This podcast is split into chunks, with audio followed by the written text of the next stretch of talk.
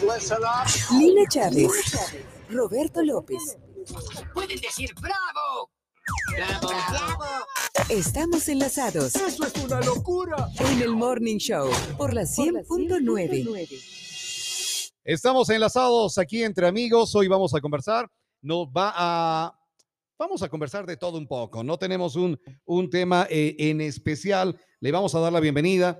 Eh, está con nosotros aquí en Retumba 100.9, Javier Álvarez.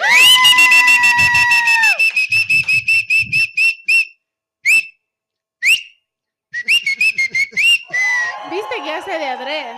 Claro, ya. Ya se le dice que no y eres mal llevado.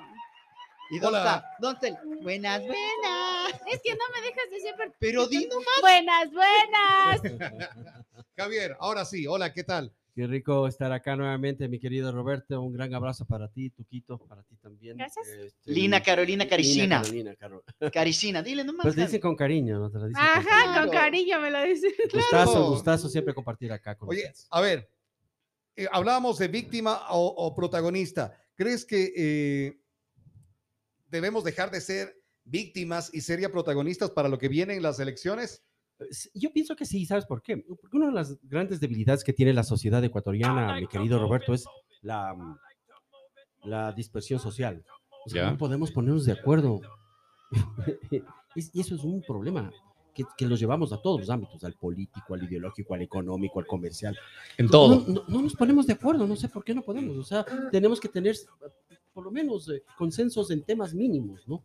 Eh, y, y- y eso es una, una gran dificultad. Por eso es que para poder lograr eso es necesario ser protagonista y no Dejar de estar de... eh, dejar de ver las cosas sentado y, Ya. y- asumir y victimizarse y todavía cómo está, ve Exacto. cómo está el país y no hago nada. Exacto, justamente. Entonces, eh, por eso es que yo, por ejemplo, en la última, en la última marcha, yo sí decidí Ah, ¿estuviste Salí, en la, claro, en la marcha? supuesto, ya. estuve. Estuve defendiendo mi barrio, estuve defendiendo lo que yo considero que es lo correcto. Y, y eso es lo que necesitamos, que la sociedad se mueva. Y ya fuimos capaces de votar presidentes que no cumplieron con la promesa y no lo hemos hecho desde hace mucho tiempo. Oye, yo eh, creo que eh, es hora de que la sociedad eh, desde- en los años de- 90 fuimos seis veces haciendo eso, ¿no? ¿Se En los acuerdan? 90 tuvimos seis presidentes. Claro, por supuesto, seis presidentes en 10 años. Ajá. ¿Sirvió de algo eso? Por lo menos reaccionamos y la clase política en ese momento amodigeró su discurso. ¿Crees tú que pasó eso? Porque pienso- acuérdate, acuérdate cuando en el primer periodo de Rafael Correa lo que sucedió eh, con los congresistas en aquel entonces, que no tenían temor de nada y seguían haciendo los arreglos, tal cual viene pasando hasta ahora. No es que dejó de pasar, pero Veníamos, pero recuerda que veníamos nosotros de una inestabilidad política terrible. Ah, ¿no? ya. Eh, quien antecedió al presidente Rafael Correa fue Alfredo Palacio, fruto de un, De una- de- destierro. de una- de un derrocamiento al expresidente Lucio Gutiérrez. ya. Entonces, eh, veníamos de una inestabilidad que era espantosa. Des- ¿Destierro? ¿Cómo dice el Tuco?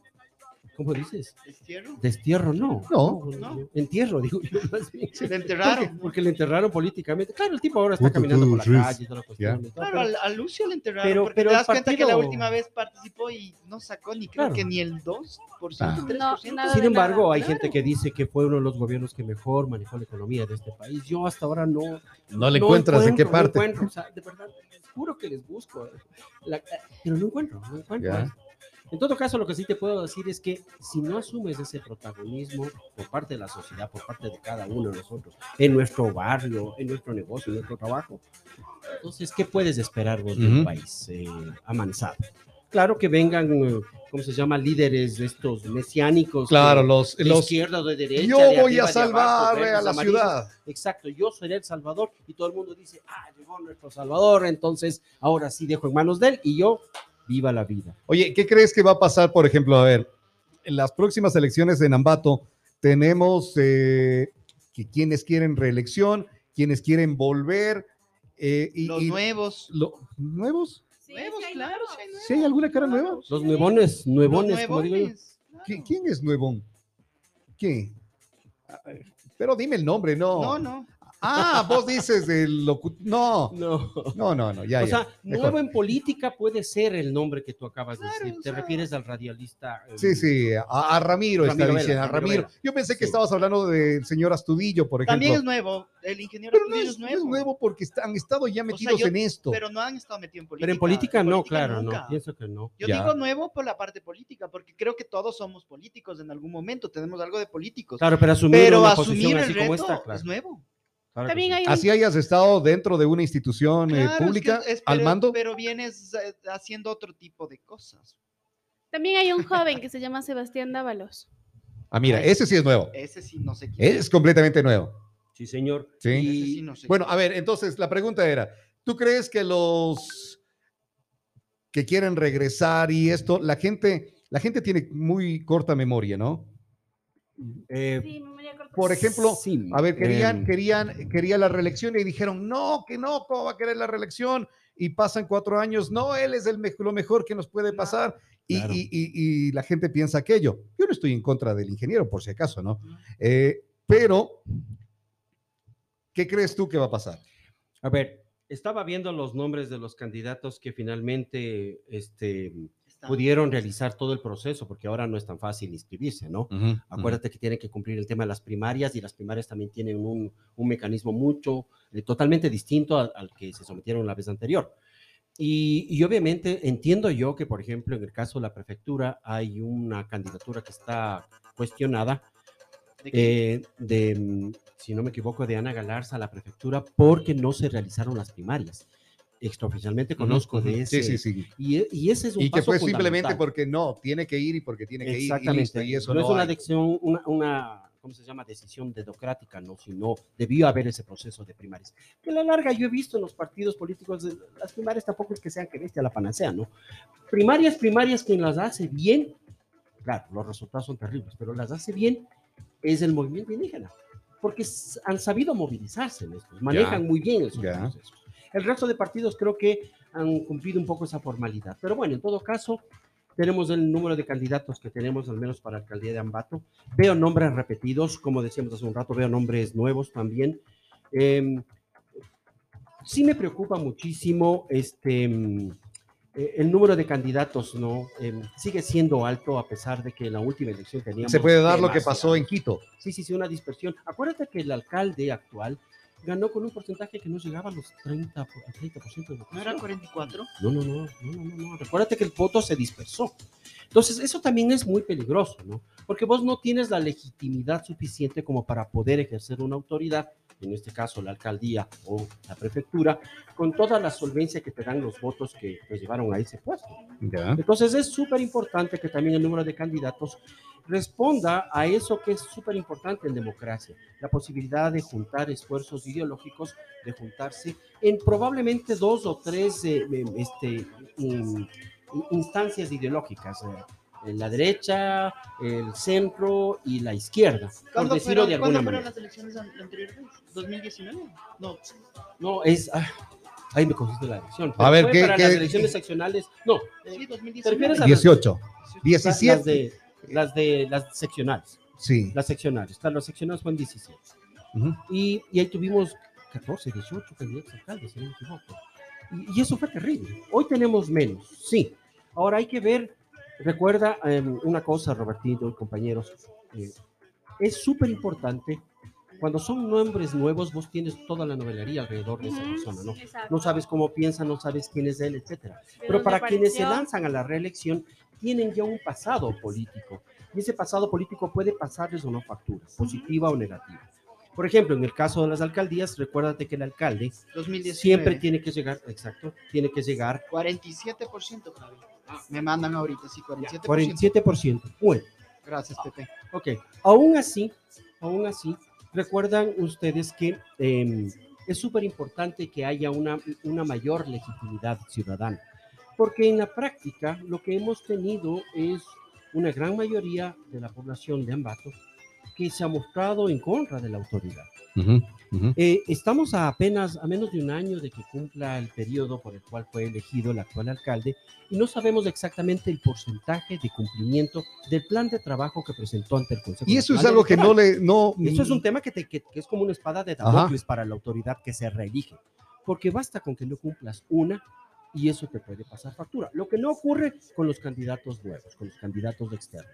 Con los candidatos que se relanzan o que han estado ya eh, eh, participando, como por ejemplo el exalcalde este, Amoroso. amoroso. eh, tienes, el, tienes dos, dos cosas desde el punto de vista eh, político, analizo yo exclusivamente, y es el hecho de que ya perdió una elección. Ujú. Eh, Es justamente ese, ese dato tengo. A ver, en las elecciones seccionales eh, 2019, Javier Altamirano consiguió el 44.10% de los votos, Luis Amoroso tuvo el 16.87%. Imagínate. Eh, eh, Luis Fernando Torres tuvo el 25.22. Quiere decir, estuvo primero en votos Javier Altamirano, le siguió Luis Fernando Torres y en tercer lugar quedó Luis Amoroso. ¿Ya? ya. Pero en esta ocasión, los dos exalcaldes de la ciudad. dos exalcaldes. Dos exalcaldes de la ciudad. Es decir, entonces, como que, que ya la gente ahí sabía. que eh, los votos que eh, les llevaron en su momento a la alcaldía no fueron los mismos votos que recibieron en esa elección. Ujú, ujú. Entonces hay un desgaste que se prolonga en el tiempo. ¿ya? Ahora, que tú quieras volver a la, a la, al- a A la terciar palestra, por la, a la alcaldía, palestra. a la palestra política, porque quizás en la actual administración hay un desgaste y eso, como mucha gente re- eh, se refiere, eh, es una especie de catapulta a, a regresar a ver a los anteriores, es que este otro hizo más, Eso más. este de aquí hizo menos, este no está haciendo nada, este quemó el casi gana, esto así, esto asado. Entonces, si me comprendes, es otra cosa. Pero yo sí quiero hacerte. Oye, y que la gente, la gente tiene metido cosas así Ah, en la cabeza, por ¿no? Supuesto, por supuesto. por Y, y si, supuesto, y si no la tienen, hay que recordarles. Por supuesto.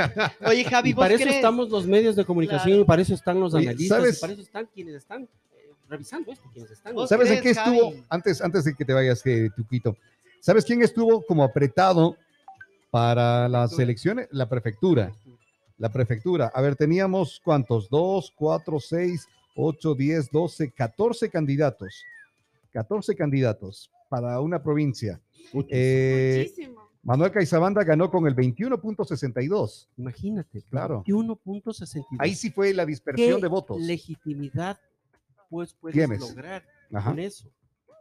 Es muy difícil. No me pueden ¿quién decir lo estaba? contrario. Le siguió María Fernanda Naranjo con 14.05. A eso vino luego Y ella Carlos estaba, Sánchez. estaba en ejercicio de su, de su condición de concejal en aquel entonces. Ajá. Entonces, imagínate lo que fue eso. Por eso te digo, los candidatos, a cada uno de los candidatos hay que analizarlos conforme a lo que vienen teniendo, a lo que vienen arrastrando. Hay nombres nuevos, como tú dices, ¿no? Para ellos, por ejemplo, resulta difícil mostrarse y demostrar la capacidad que pudieran tener frente a, a- en caso de asumir este, este cargo, si es que, porque nadie sabe eh, antecedentes de ellos, nadie, nadie conoce un poco qué es lo, de dónde Oye, vienen. pero ¿no crees que es- estos nuevos nadie conoce, no tienen antecedentes y provoca que sé lo que sucedió aquí? Yolanda Caicedo tuvo el 0.64% de los votos. Gladys Lascano, 0.74%, que no se les conocía y más bien restan.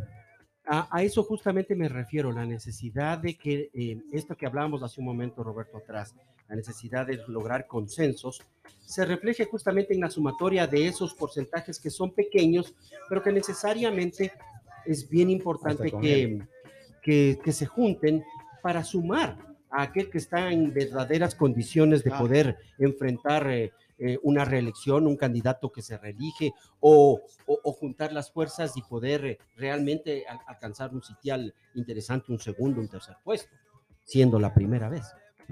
Por eso es que ya te digo, es es- es súper importante esa necesidad de consensos en, en política también. Independiente de que hay el tema, el sesgo ideológico que eh, el Tuquito dice que, que- que yo no creo mucho en el tema de izquierdas y de las derechas, yo la verdad te digo que sí y que no, Tuquito, y te voy a decir por qué. Porque, porque el populismo ha ocupado ese espacio de poca credibilidad de lo que es una izquierda o lo que es una derecha ideológica para poder ofrecer el baratillo de ofertas que que Ajá. ha dado. Y eso tenemos en, en Que van a asomar los que yo voy a terminar con la informalidad en Ambato. Cuando No, sabemos y- que es y- muy y, complicado. el otro día que estuvo Alex, ¿te acuerdas que nos decía? Eso va a ser imposible porque venía, viene creándose toda de la años, vida. de años. Toda la vida. Eh, Ahora más que no es- sí. A ver, si le decimos, ah, es imposible, entonces ya viva la vida.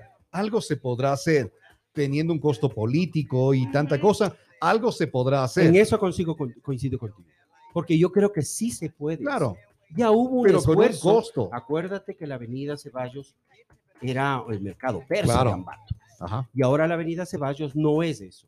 ¿ya? Claro. Eso Te- gracias a ¿Te acordarás, Lina, por ejemplo, no, no puede saber esto, la feria o el, todo lo que se da ahora en el mercado ferroviario, arrancaba en la Mariano Egues, en el Teófilo López, ahí arrancaba y se le extendía por todas las Ceballos, Hasta más abajo la unidad nacional. ah, claro, hasta llegar a lo que es ahora el mercado Eso ferroviario. nomás me acuerdo cuando es el 31 de.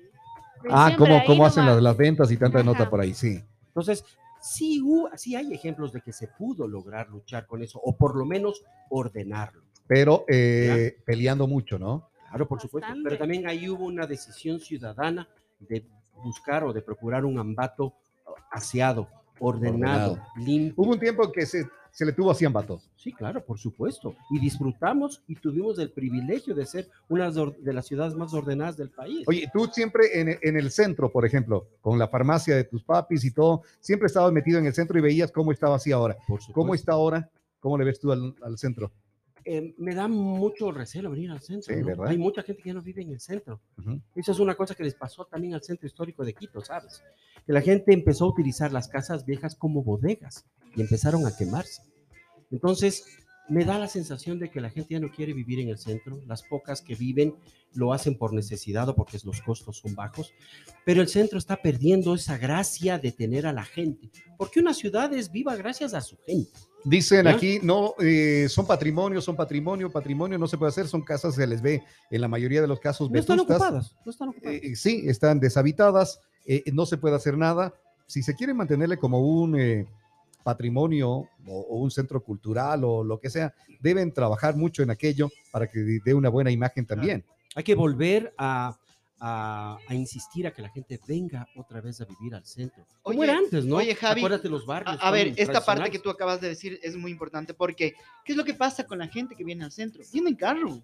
Y la cosa, yo creo que se debería sí o sí ya peatonizar ciertas, ciertas calles de la ciudad porque tenemos muchos carros. La gente si va a la esquina a comprar un sándwich, un- el pan en el carro. ¿Qué va a ver? En el carro. Todo es en el carro. Deberíamos peatonizar. Ayer estuve un ratito en, en el boticario tomando un café con el Juan, conversando con uno de los dueños y me decía, me encantaría No. que el día jueves, viernes y sábado la parte de la calle Bolívar se peatonice para poder nosotros sacar mesas, como es en otros países. Pero ¿qué es lo que pasa acá? No tienen apertura porque no tienen la reglamentación para poder hacer eso. Pero entonces, ¿para qué están los concejales? Justamente, ese es un tema, por ejemplo, Roberto. Por eso es que yo, yo, yo pienso. Tuco, no me digas Roberto. No, no mentira. Se exalta. Le vi al Roberto por el reflejo de Claro. Oye, Pero verás, Tuquito. pero es verdad. Eso, eso que tú dices, eso no solamente lo piensas tú o tu amigo del boticario, lo piensa un montón de gente. Pero ¿y por qué no lo creo haces? que creo que nosotros eh, hubo un intento en esta administración de generar los famosos ciclopaseos. A mí, a mí, a mi entender, y, y tengo que decirlo también, esa era una, una decisión muy acertada que hubiese Yo sido también bueno pienso eso. Yo también pienso. Desgraciadamente hubo un montón de gente que no estaba de acuerdo justo por lo que tú estás diciendo, ¿no?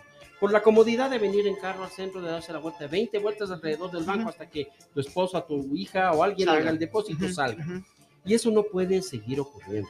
Entonces, es necesario tomar decisiones urgentes, pero decisiones de este estilo, que cambien radicalmente la dinámica de la ciudad, del centro, por lo menos.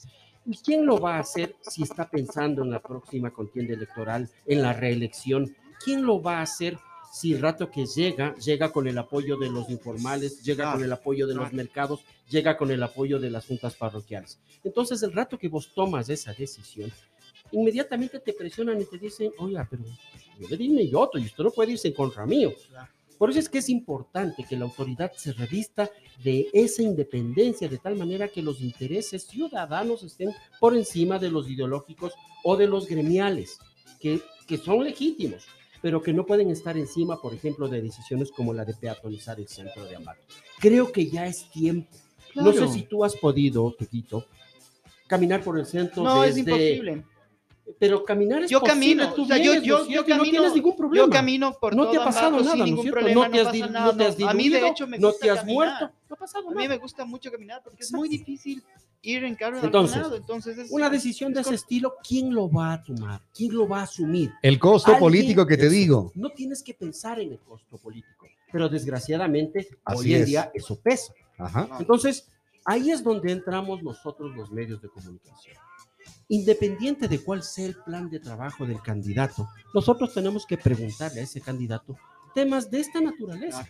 ¿Va o no a, pena- a peatonizar el centro histórico eh, o el centro de Ambato en caso de que usted llegue a la alcaldía? ¿Va o no a luchar contra la informalidad en caso de que llegue a la alcaldía? Entonces son temas que tienen que asumir y ¿Crees? los medios tenemos que presionar. Oye, me acaban de poner una pregunta acá, no voy a dar el nombre, dice, por favor, puedes preguntar cómo van a arreglar las vacunas y por eso están matando a las chicas prostitutas, les piden 50 semanales.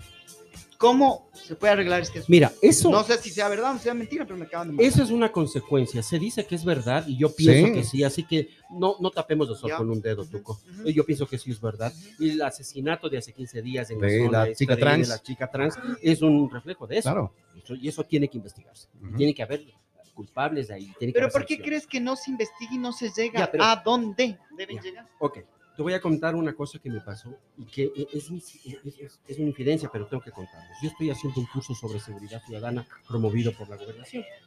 Y obviamente en esas charlas hemos tenido acercamiento con jueces, con fiscales de Pastaza, de, de, de con, con un juez de lo penal de aquí, y hemos cuestionado justamente ese tipo de temas.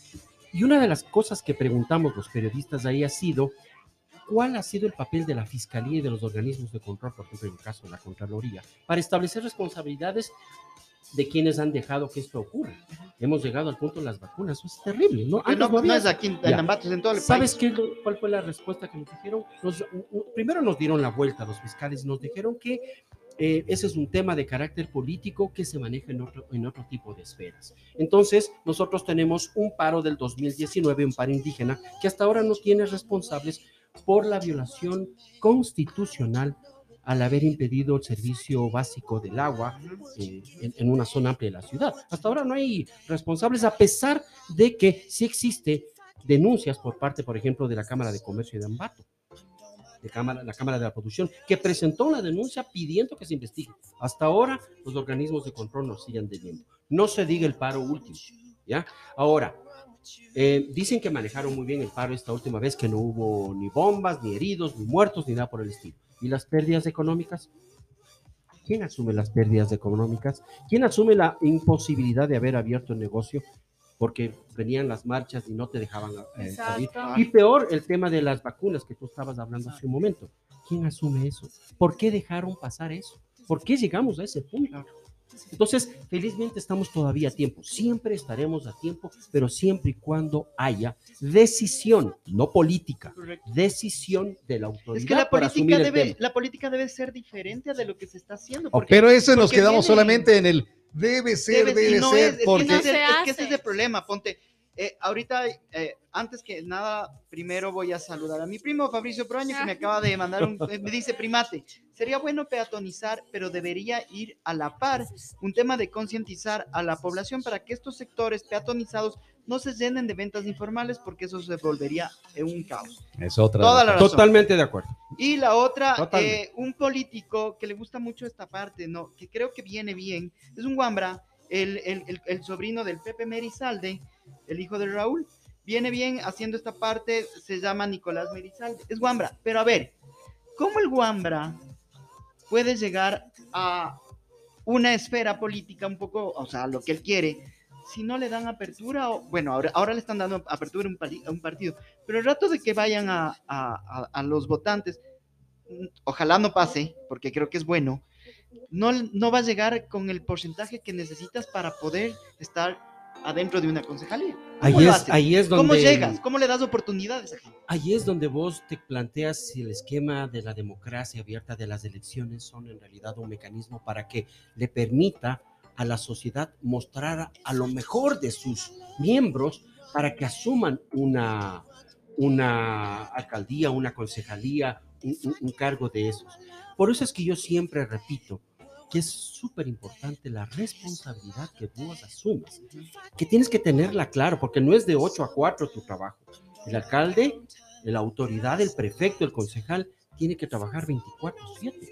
No porque le estamos exigiendo, sino porque eso es lo que debe. Por lo que debería ser así. debería Eh, es ser. igual que el ciudadano eh, debería votar es con conciencia. Debería eh, pensar las cosas, analizar todas las propuestas, Todo, lo que estás todo. diciendo. eh, así todo rapidito ya para, para cerrarle, eh, Javier.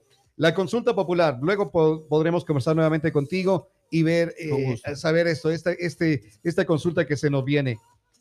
Tanta pregunta así como viene. Ayer escuchaba, el ministro dice que van a aumentar dos, Dos más. Dos preguntas más. ¿Tú crees que la gente entiende algo de esto o simplemente va ahí sí, como decían los borregos, bo- a los borreguitos, vota sí, vota no y va, sí, sí, sí, sí, sí, no, no, no, no, no, y al final no tiene un eh, beneficio directo. Yo, eh, recordemos la historia. Ya. ¿Cuántas veces hemos realizado referéndums y consultas, Consultas populares? ¿Y cuál ha sido la reacción de- eh, y el resultado final, la reacción del pueblo? Casi siempre han votado a favor o en contra de la autoridad de turno. Las consultas populares, los referéndums se han vuelto una especie de termómetro para medir la popularidad o no del gobierno de turno. ¿Cómo crees que le iría Ojalá. entonces al gobierno de turno? digo, ojalá esta consulta popular, y eso es una cosa que me llamó la atención, hay que leer estas cosas detrás de lo que se dice. ¿no? Eh, ojalá que la consulta popular no coincida, no coincida con las elecciones del 5 de febrero. No, va- quiere hacerlas para noviembre, me dice. eh. Ojalá, ojalá. Porque ahí sí la gente podría eventualmente centrarse única y exclusivamente en las 8 o 10. ¿Tú crees que la gente se toma ese tiempo? No. No, no, no todos, pero sí hay un ¿Qué grupo de gente porcentaje? Mínimo. Creo que es mínimo, Mínimo. ciertamente. Pero nosotros los medios tenemos que educar para la democracia, porque la democracia no es solamente sacar el papel, el certificado de votación. Claro. Tienes que de ley tener eh, una participación activa en- Claro. en- en- y consciente. Sin embargo, yo sí creo, Tuquito, que este tipo de cosas eh, tienen que eh, está en manos de los medios de comunicación y también de los eh, del gobierno de turno y de las autoridades en general generar en la en la opinión pública ese sentimiento de investigación, ese deseo de buscar exactamente eh, mayores, mayor conocimiento Claro. para poder tomar una decisión consciente. De lo contrario, vamos a tener más de lo mismo, que es lo que desgraciadamente, al menos hasta ahora, como decía hace un rato el Robert, eh, no hay esa conciencia suficiente ni esa capacidad de análisis para tomar una decisión razonada, consciente y sobre todo eh, analizada. Pero Javi, en realidad la gente, muchas personas van a votar sin conciencia. Porque como dijo el Robert hace un momento, lo único Ocurre, que ocurre, necesiten, claro. lo único que yo quiero es que me den la, El certificado. la- el certificado para que no me multen. Correcto. Ahora, del 100% de la totalidad de votantes, ¿qué porcentaje es el que vota conscientemente? ¿El Poco, 10? mínimo, que es lo que nos decía. mínimo, es mínimo. Podremos contar contigo, Javi, la próxima semana para Por seguir supuesto. conversando de este, de este tema. De esto y más temas, porque yo creo que deben- tenemos que empezar a analizar las preguntas de la consulta. Y bueno, ¿y desde Me cuándo vas a ABC Noticias? Al aire, ¿no? Ah, Al claro. aire. Me acaba de lanzar el puñal. Ya venimos, ya negociando como, co- como cinco meses desde, Desde, que desde, comenzamos. y- desde, ¿desde cuándo Dile empezamos ya a las dile 6 de la mañana a hacer ABC larga. Tú sabes Noticias? que para mí sería un gusto, un gusto. Ya, Tú sabes firme que- ahorita el contrato. Usted me dice, siéntese y yo Ya, hablo. firme el contrato. Firmamos el Firme el contrato. Ya vamos a conversar ahí con Javi. Entonces, gracias, Javi. Gracias. a ti, gusto bien, gracias a ustedes. Y y sigan en esta onda, ¿no? Yo creo que estos temas hay que tratarlos medio informalmente, medio con seriedad, pero que la gente vaya poco a poco ya entendiendo. dinámica. Entendiendo. Es Y siendo parte. Tiene Sí, que sí, ser sí. parte. Precisamente como eh, víctima o protagonista. Tienen que ser parte. Correcto. Eh, Sean protagonistas. Para esto, el día 22. Vamos a estar con Pepe Jaramillo, Oscar José Pérez y Frank Ordóñez en una, con- en una charla fenomenal, en una charla que les vamos a romper la mente. Quieren las entradas, quieren las invitaciones, escribe acá a la radio, a nuestro número celular, que es el 099-530-109. Ya, lo ya, te puedes contactar y te vamos a regalar la entrada directito. Saludos para Lisette Rodríguez del Centro de Mediación GEA, me ponen acá. Gracias. Ah, saludos a Lisset, entonces están ahí escuchándonos ahora. Vamos a separarnos. Estamos con ustedes aquí en Retumba 100.9, 11 en la mañana con 53 minutos. Gracias, Javier. Nos vamos a una pausa. Regresamos enseguida aquí en Retumba 100.9. Retumba.